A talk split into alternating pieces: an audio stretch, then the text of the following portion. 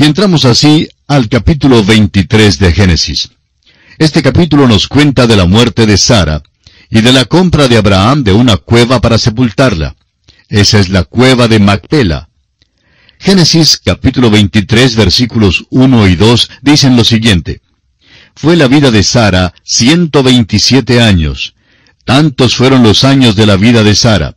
Y murió Sara en Kiriat Arba, que es Hebrón, en la tierra de Canaán. Y vino Abraham a hacer duelo por Sara y a llorarla. Sara tenía 127 años cuando murió. Ahora siento que tenía 90 años cuando nació Isaac. Isaac debió entonces tener 37 años cuando murió su madre. Suponemos que esto sucedió algunos pocos años después del incidente del sacrificio de Isaac. Sara murió en Kiriat Arba, que es Hebrón, en la tierra de Canaán. Fijémonos que Abraham tuvo que comprar una cueva para enterrar a sus muertos en la misma tierra que Dios le había dado. Ahora, ¿por qué no llevó a Sara a otro lugar para sepultarla? Bueno, es porque la esperanza que tienen se halla en la tierra, y esa es su esperanza del futuro. Los arreglos para un funeral no tienen tanto interés.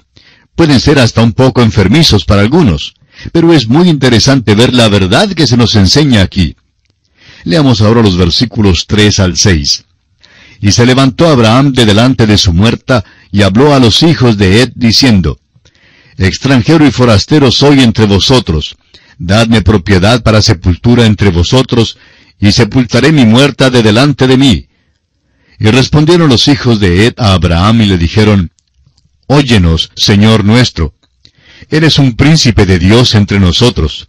En lo mejor de nuestros sepulcros sepulta a tu muerta. Ninguno de nosotros te negará su sepulcro, ni te impedirá que entierres tu muerta. Abraham se llama a sí mismo extranjero y forastero, aun estando en la tierra que Dios le había prometido dar. Los hijos de Ed que vivían en esta tierra le hicieron una oferta muy generosa. Le permitieron escoger el sitio de sepultura en cualquiera de sus sepulcros. Y se alegraban muchísimo de tenerlo allí porque Abraham había causado buena impresión. Fue un príncipe poderoso y su influencia había contado para algo. Los versículos 7 al 9 dicen, Y Abraham se levantó y se inclinó al pueblo de aquella tierra, a los hijos de Ed, y habló con ellos diciendo, Si tenéis voluntad de que yo sepulte mi muerta de delante de mí, oídme e interceded por mí con Efrón, hijo de Soar, para que me dé la cueva de Macpela, que tiene al extremo de su heredad, que por su justo precio me la dé para posesión de sepultura en medio de vosotros. La cueva de Macpela era el lugar que Abraham deseaba tener, pero lo quería comprar. No quería que nada fuera regalado. En otras palabras, hasta cuando Dios le diera aquella tierra, él compraría lo que necesitaba y lo que deseaba tener. Aquí pues realmente compra la propiedad para sepultura. Ahora preguntamos una vez más, ¿por qué no llevó a Sara a otro lugar para su sepultura? Bueno, la enterró allí porque allí es la tierra y allí quedaba la esperanza del futuro. Vamos a ver, amigo oyente, al recorrer la Biblia entera, que hay dos grandes esperanzas y que Dios tiene dos grandes propósitos. Tiene un propósito terrenal y otro celestial. Dios tiene un propósito terrenal, es decir, esta tierra en la cual usted y yo vivimos pasará a la eternidad. Habrá nuevos cielos y una nueva tierra, pero habrá tierra. Y estará habitada por toda la eternidad. Esa es la promesa que Dios dio a Abraham y a los que le siguen. Esta tierra en la cual usted y yo vivimos, amigo oyente, quedará completamente nueva cuando Dios concluya su programa que tiene en la actualidad. Dios tiene la intención de entregarla completamente nueva para que los nuevos cielos y la nueva tierra pasen a la eternidad y haya personas que la habiten. Esa era la esperanza de Abraham. Abraham quería ser sepultado en aquella tierra para que cuando llegara la resurrección, él y Sara fueran levantados en aquella tierra. Abraham no sabía cuántos le iban a seguir, pero serán levantados literalmente millones de la muerte, y esa era su esperanza. Es una esperanza terrenal y se realizará. Cuando nuestro Señor estaba en el aposento alto con los discípulos, quienes habían sido educados en el Antiguo Testamento y por tanto tenían la esperanza del Antiguo Testamento, les dijo, según Juan 14, 1, 3, no se turbe vuestro corazón. Creéis en Dios, creed también en mí. En la casa de mi padre muchas moradas hay. Si así no fuera, yo os lo hubiera dicho. Voy pues a preparar lugar para vosotros. Y si me fuere y os preparare lugar, vendré otra vez y os tomaré a mí mismo, para que donde yo estoy, vosotros también estéis. Esa es la nueva Jerusalén. Es algo que está preparando hoy y es el lugar a donde irá la iglesia. Será la morada eternal de la iglesia. Esto fue algo nuevo para los discípulos y tememos que vaya a ser algo nuevo para muchos cristianos hoy en día. Dios nunca le dijo a Abraham que le iba a cambiar de la tierra al cielo. Le dijo que le iba a dar la tierra. Abraham creyó a Dios y por eso quiere enterrar a Sara en aquella tierra. Es el lugar para la sepultura de los muertos y él también intenta ser sepultado allí. Y está sepultado allí en Hebrón. En ese sitio hoy día hay una mezquita musulmana. Y a todas las personas que visitan esa mezquita les advierten que tengan mucho cuidado en Hebrón, porque existe mucho antagonismo que se muestra a los turistas y casi a todas las personas que no son de esos lugares. Por supuesto que dejan entrar a los turistas en la mezquita, porque tienen que pagar por la entrada. Bueno, se dice que la persona entra y mira por un orificio en el piso y ve la cueva. Sara y Abraham e Isaac y Rebeca y Jacob se supone que están allí. Raquel fue sepultada en Belén. Todas estas personas fueron enterradas en aquella tierra. Tenían una esperanza de ser levantados de la muerte en esa tierra. Tenían una esperanza terrenal. Pero nuestra esperanza es celestial. Esperamos que esto sea bien claro para usted, de manera que usted pueda entender por qué esta sepultura era tan importante para Abraham en este tiempo en particular.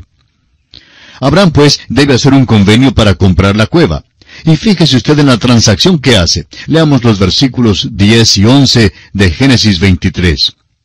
Este Efrón estaba entre los hijos de Et, y respondió Efrón Eteo a Abraham en presencia de los hijos de Et, de todos los que entraban por la puerta de su ciudad, diciendo, No, señor mío, óyeme, te doy la heredad, y te doy también la cueva que está en ella. En presencia de los hijos de mi pueblo te la doy. Sepulta tu muerta. Parece que estos hombres eran verdaderamente generosos, y en particular este hombre Efrón. Los versículos 12 al 15 nos dicen, Entonces Abraham se inclinó delante del pueblo de la tierra, y respondió a Efrón en presencia del pueblo de la tierra, diciendo, Antes, si te place, te ruego que me oigas. Yo daré el precio de la heredad. Tómalo de mí, y sepultaré en ella mi muerta. Respondió Efrón a Abraham, diciéndole, Señor mío, escúchame. La tierra vale cuatrocientos ciclos de plata. ¿Qué es esto entre tú y yo? Entierra pues tu muerta. Ciertamente eran educados en aquel día. A veces tenemos la impresión de que esta gente era una gente cavernícola, que llevaban cachiporras y aporreaban al prójimo. Amigo oyente, si a Abraham, a Isaac y a Jacob, y a todos los santos del Antiguo Testamento les fuera posible venir a alguna de nuestras grandes ciudades hoy en día, creemos que regresarían a sus lugares con un informe de que los hombres modernos son sumamente incivilizados, son descorteses y bruscos y hasta oprobiosos. Creemos que eso es lo que dirían de nosotros hoy en día. Pero claro, nosotros llevamos ventaja sobre ellos porque a nosotros nos es posible hablar de ellos. Es pues interesante que nos fijemos cuán educados eran en aquel entonces. Ahora los versículos 16 al 18 de Génesis capítulo 23 dicen, Entonces Abraham se convino con Efrón, y pesó Abraham a Efrón el dinero que dijo, en presencia de los hijos de Ed, cuatrocientos ciclos de plata, de buena ley entre mercaderes. Y quedó la heredad de Efrón que estaba en Macpela, al oriente de Mamre, la heredad con la cueva que estaba en ella, y todos los árboles que había en la heredad, y en todos sus contornos, como propiedad de Abraham, en presencia de los hijos de Ed, y de todos los que entraban por la puerta de la ciudad. El hecho principal que se destaca aquí es que Abraham hace el pago por la heredad en la moneda corriente de aquel día. Continuando con los dos últimos versículos, los versículos 19 y 20, tenemos que después de esto sepultó Abraham a Sara su mujer en la cueva de la heredad de Macpela, al oriente de Mamre, que es Hebrón, en la tierra de Canaán. Y quedó la heredad y la cueva que en ella había de Abraham como una posesión para sepultura recibida de los hijos de Ed. Al parecer, este es el lugar en Hebrón donde queda la mezquita aquella que mencionamos hace un momento. A propósito, esa mezquita es considerada como la segunda o la tercera más importante del mundo islámico hoy en día. Hay muchas mezquitas hermosas en el Cairo y en otros lugares. Algunas de ellas son verdaderamente hermosas. La principal, por supuesto, está en la Meca. Y las que están en Jerusalén y en Hebrón ocupan los próximos lugares, aunque en realidad no estamos seguros del orden. Pero podemos notar la importancia de todo esto porque data desde Abraham. Este sitio es importante porque Isaac también será sepultado en este lugar.